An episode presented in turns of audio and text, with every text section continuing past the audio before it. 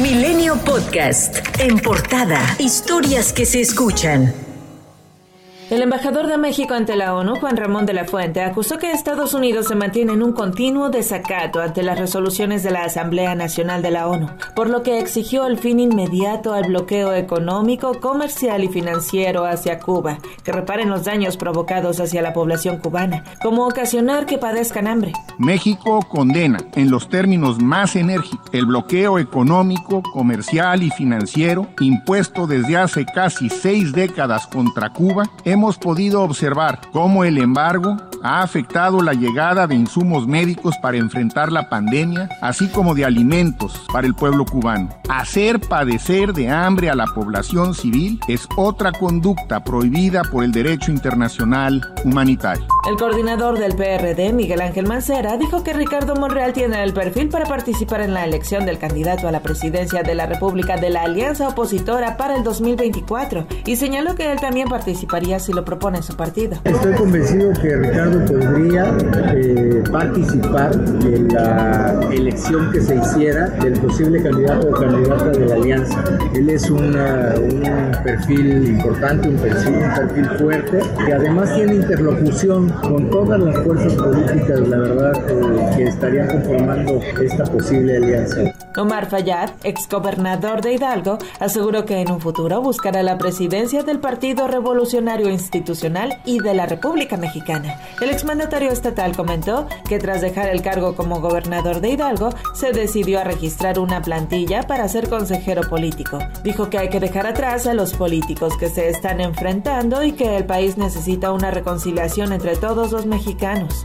El INE realizó un sondeo telefónico a 400 personas, cuyo resultado indicó que el 51% de los encuestados respaldó la reforma político-electoral del presidente Andrés Manuel López Obrador. Sin embargo, el consejero presidente del INE, Lorenzo Córdoba, justificó que el resultado se debió a que solo el 27% conocía en ese momento el contenido de la iniciativa. La senadora del PRI, Claudia Ruiz Maciel, advirtió que no pasará ningún intento por debilitar a las autoridades electorales. Además, dijo reconocer la congruencia y la valentía del Consejo Consultivo de la CNDH por exhibir el comportamiento partidista y parcial de la titular Rosario Piedra, quien emitió una opinión respecto al INE. Y de visita a Nuevo León, el presidente de la Cámara de Diputados, Santiago Krill, se reunió de manera privada en un restaurante de la entidad con el diputado federal Agustín Basabe, así como con el alcalde de Monterrey, Luis Donaldo Colosio Riojas. El panista comentó que comparten opiniones en torno a la reforma electoral y el tema de la militarización del país. Para alzar la voz en contra, Santiago Krill convocó a una marcha por la democracia para defender al INE, en la que se prevé que participen los líderes nacionales del PAN, PRI, Movimiento Ciudadano y PRD, y que además se replicará en la mayoría de las entidades. López Obrador se quiere quedar con el árbitro, con los jugadores, con la cancha y con el estadio, y no se lo vamos a a permitir.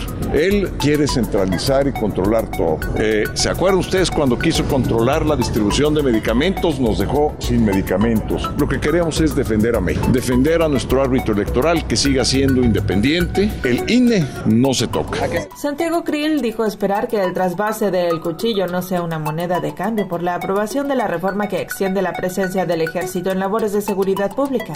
Eh, si lo hizo el secretario de Gobernación, habla muy mal del secretario Gobernación. Habla de poca ética, habla de, un intercambio eh, impropio en, en política y eso no va conmigo. Y Luis Donaldo Colosio Riojas coincidió. Dijo que los temas sociales no deben usarse a cambio de favores políticos. Ojalá y no condicionen los temas que le afectan directamente a las personas a cambio de favores políticos. Sería muy desmotivante para mi persona y yo creo que para todo México ver que todavía estamos en una política así. Esto fue lo que dijeron respecto a las declaraciones que surgieron luego de que el secretario de Gobernación Adán Augusto López hablara ante los diputados de Nuevo León sobre el trasvase de agua a Tamaulipas y al mismo tiempo sobre la militarización en las calles. Y aunque la decisión del trasvase de agua a Tamaulipas se mantiene en suspenso, el gobernador Samuel García aseguró que buscará renegociar ese convenio para que de preferencia no se cumpla este año. Tras la crisis vivida en este 2022, el mandatario de Nuevo León dijo que la realidad del Estado no es la misma de antaño y por consecuencia no es viable repartir el recurso. Durante un operativo de búsqueda, elementos de la Agencia Estatal de Investigación de la Fiscalía General del Estado De Chihuahua y del Ejército detuvieron a Fernando FC alias El Cuervo, operador de José Noriel Portillo Gil, presunto asesino de los sacerdotes jesuitas Javier Campos y Joaquín Mora, así como del guía de turistas Pedro Eliodoro Palma en una iglesia de Urique. La Comisión Nacional del Agua informó que Lisa se degradó a tormenta tropical ayer por la noche mientras continúa sobre Belice. Se mantienen lluvias intensas en Campeche, Chiapas, Quintana Roo, Tabasco y Veracruz y muy fuertes en Oaxaca y Yucatán. La Secretaría de Educación de Tabasco anunció la suspensión de clases en todos los niveles educativos. Y el sur de Quintana Roo, particularmente los municipios de Otón, Pe Blanco y Bacalar, se encuentran ya en alerta verde por el alejamiento de Lisa.